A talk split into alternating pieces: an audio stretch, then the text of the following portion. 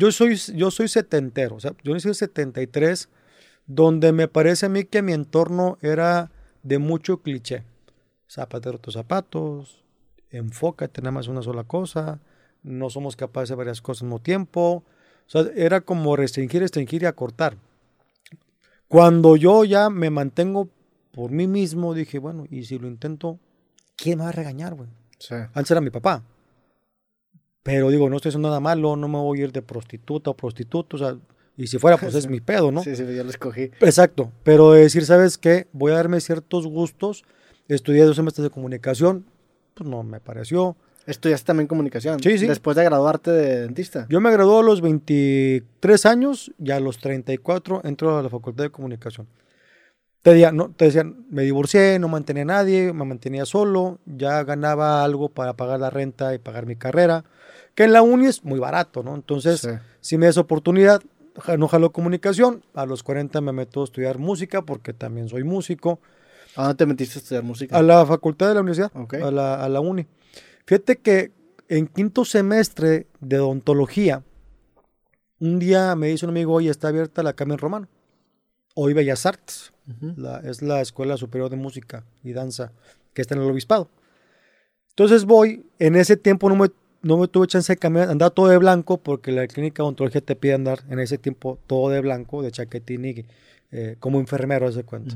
No me pude cambiar y me voy a, la Carmen así, a, los cursos propedéuticos. Y un maestro me agarra y me dice, oye, ven, te sugiero que agarres una sola cosa, o música o ontología. Pero fue sugerencia, o sea, no es como que, porque música es una carrera que te va a exigir que estudies un chorro, que vengas a clases y odontología también siento que te exige igual de cosas, entonces en una vas a tronar. ¿Y le hiciste caso? Y le hice caso. ¿Y no, no le seguiste? Terminé odontología. O sea, yo es que yo en 15 meses de odontología. Pero, pero después de que te dijo eso ya no volviste. No, nunca volví. Ah, porque la Carmen Romano o la de Bellas, Artes te pide cierta edad. O sea, ellos te dan chance, no sé si ahora, pero no es tiempo hasta los 23 años, 24. Ok. Y la uni Te dan chance para inscribirte. Si sí, si tienes 25, ya no. ya no te aceptan. Ok. Ajá. Y la uni no, la uni ¿Por acepta. ¿Quién sabe? Por no políticas sé, de ellos. perfiles que ellos tienen, ¿no? Y a lo mejor quiero entenderlos que pueda ser por el hecho de que a lo mejor alguien de 35 o 40 años tendrá cierta retentiva, pero no como un güey de 25. esa es mi forma de pensar, sobre todo porque los de danza, los y las de danza también tienen, creo que hasta los 22. Después de eso ya no los aceptan. Me imagino cuestión de elasticidad o no sé, pero tienen ellos hasta cierto día, o sea, hasta cierta edad este, puedes tú ahí inscribirte. ¿Y la, música tú lo aprendiste 100% desde el lado práctico entonces? Sí. O sea, no, no estudiaste teoría musical. Hasta los 40 años. ¿Y te gustó o no te gustó? Muchísimo. Sí. A mí siempre la música también me había traído bastante. Y de repente yo siento que tengo buen oído, entonces escucho una canción ah, y, la toco en la guitarra sobre todo. Pero ya leer una partitura, ya saber de teoría musical como tal hasta que entré a la facultad. Y es un mundo muy padre, el mundo de la música si lo ves desde el punto de vista matemático, la música es perfecta. Sí, claro. O sea, aparte de que te, te hace eh, sentir cosas, pero si tú analizas la música como tal, es perfecta. Sí, claro, tiene simetría Exacto. matemática dentro. Pero creo yo, y cuando menos así, así ha sido mi experiencia, que es mejor o a mí me gusta más aprender primero desde el lado práctico y luego nutrirlo con teoría, ¿no? Porque si aprendes desde el lado práctico, después la teoría nada más como que te, te enseña a verbalizar los conceptos que ya sabías que son, nada más que no tenías una palabra para describirlos. Y si aprendes del lado teórico en un principio, es más difícil después aplicarlo en la práctica, que es el peor del sistema educativo actual, que vivimos en un marco teórico y te vas al mundo real y muchas veces no sabes ni cómo aplicar las cosas. ¿Qué, es, ¿Qué es cuando dicen que la escuela medio te sirve y es cierto. O sea, si hemos practicado muchas veces precisamente del sistema educativo que deja mucho que desear. Yo por ahí vi un documental de Lore de Mola, no sé qué tan cierto sea, pero sí él, ¿cómo se llama el, documental? Está interesante. Ahorita te veo cómo se llama. ¿Lo buscamos? Sí, por favor, el documental de Lore de Mola, que, que es, él entrevista a la Ah, es el de Panzazo. El de Panzazo. Sí, sí, me acuerdo que lo vi. Bueno, él dice, y, lo manejaba la maestra el Gordillo, que luego la meten a la cárcel, ya hace poquito lo voy a entrevistar, Lorena Mola, está interesante eso. Pero queremos... Ahí sale, sale, sale el Esther Gordillo, ¿no? En este documental. Entrevistándola, cuando era de, la, del poder, la, del CENTE. Ya, sí, sí. Y decía que éramos de los 32, así como que del sistema educativo somos 32. O sea, estábamos a años luz de Finlandia, por ejemplo. O sea, de los países rankeados eran 32 países y somos el, número 30. Sí, de la, la, prueba esta estandarizada, ¿cómo se llama? La PISA, que, que, es una prueba internacional. Siempre salimos, si no el último, de los últimos lugares. Es que quiero entender que el sistema de macheteo ese es el peor. O sea, cuando al, niño no le enseñas a, a, de cierta forma, a racionalizar lo que está eh, haciendo, pensando si a lo mejor es estudio y me lo aprendo hoy, pero no quedó aprendido para siempre. Sí.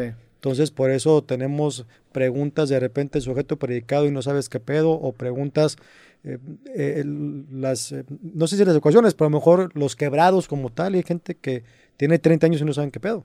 Pues que el pedo, y, y, y ahorita que mencionaste lo de tu papá de por qué estudiaste odontología, es que muchas veces la educación se ve como esta, este escalón a una vida económica mejor y la educación no cumple ese propósito de aprender, simplemente es un acceso, es de que, bueno, yo voy a pasar por este infierno que, es ahorita la escuela para yo poder tener un título que me permite cobrar un mejor salario, pero el aprender queda en ningún lugar, o sea, realmente solo es un escalón a una vida mejor, y ahí de hecho, pues por ejemplo en México es de los, yo creo que es ser el único país en donde te dicen por tu título universitario en un contexto que ni siquiera es académico. O sea, el guardia de mi colonia me dice ingeniero, por ejemplo, que no tiene un sentido, pero, pero habla mucho del rol que tiene esta educación, de verse simplemente como una transacción. Y por eso vale madre si aprendes o no. El chiste es que pases la materia, güey, te den tu papelito y ya puedas aplicar después un trabajo. A lo mejor es una estupidez, pero me acabo de enterar. Resulta que por estudios el humano empieza a descifrar mejor a los 21 años. O sea, por eso, por eso la mayoría de edad a los 21 no es una meramente alguien que se lo sacó de, de, mago. De decir, ¿sabes qué? A los 21 es, es, porque se supone que el cerebro está totalmente maduro y empieza a, a, discernir cosas diferentes que cuando eres adolescente.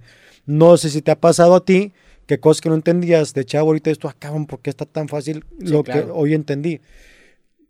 Este rollo lo hago porque no sé si el sistema educativo también te diga, sabes que tenemos que preparar gente de los 12 a los 21 a hacer como un high school y luego high, high school y luego la carrera a los 21.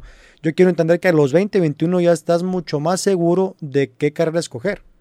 Sí, en lugar de los 16, 17, Exacto.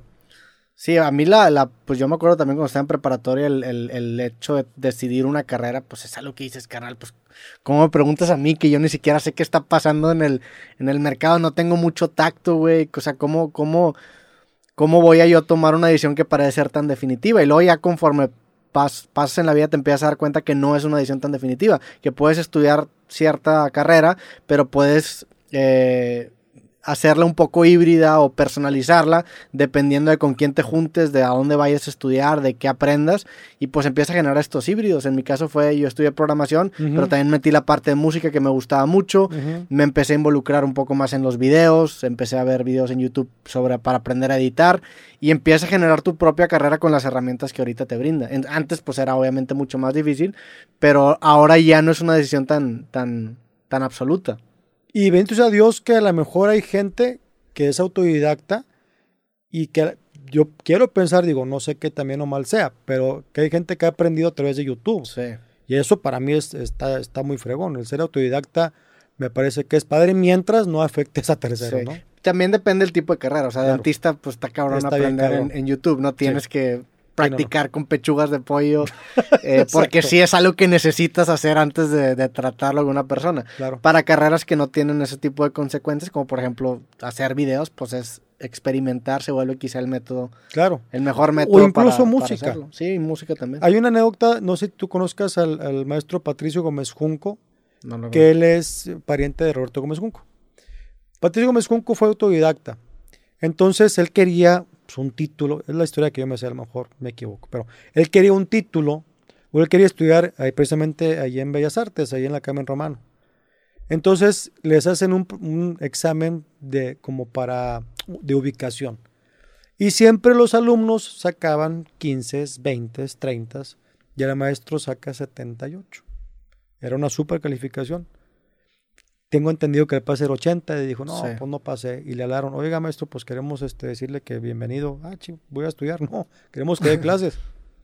Entonces, en teoría, él sin ser alumno da clases hoy y es un, es un tipo excelente dando clases de armonía. ¿no? O sea, él quería entrar a la escuela a estudiar y le pusieron un examen para ver en qué nivel estaba. Él es autodidacta. Y se dio cuenta que estaba en un nivel muy, mucho, muy alto. Muy superior a lo que se esperaba de incluso de un maestro. Exactamente. Y acabó dando clases. Y sigue dando clases. Tengo entendido, digo, hasta hace poco da clase en la Carmen Romano. Y, y, es, y es clases de armonía que para mí es de las materias más complicadas de entender. Sí en la música. Y ahora que estudiaste música en los 40, ¿hasta dónde le diste? ¿Qué tanto aprendiste? Me falta una materia para acabar. Por cuestiones personales, y nacieron mis hijos y todo ese rollo, me falta nomás y la carrera, el instrumento. Eh, eh, música eh, está dividido en dos, técnico medio en música, que obtienes un título y puedes dar clases en alguna primaria, y la licenciatura como tal. Yo hice el técnico en música, que son seis semestres, y me falta una materia para terminar, que es la de guitarra. O sea, tengo que preparar un recital para acabar la carrera. Tienes que preparar un recital de guitarra. Sí, de guitarra clásica, obviamente. Ok. ¿Y la tienes pensado acabar o no? Sí. De hecho, ya hablé con mi esposa y dije, ¿sabes qué? Te vas a tener que enfrentar porque tengo, gemelos. Entonces, okay. con los gemelos seis meses, ¿no? Como quiera voy a ir un día a la escuela, uno o dos días a la escuela.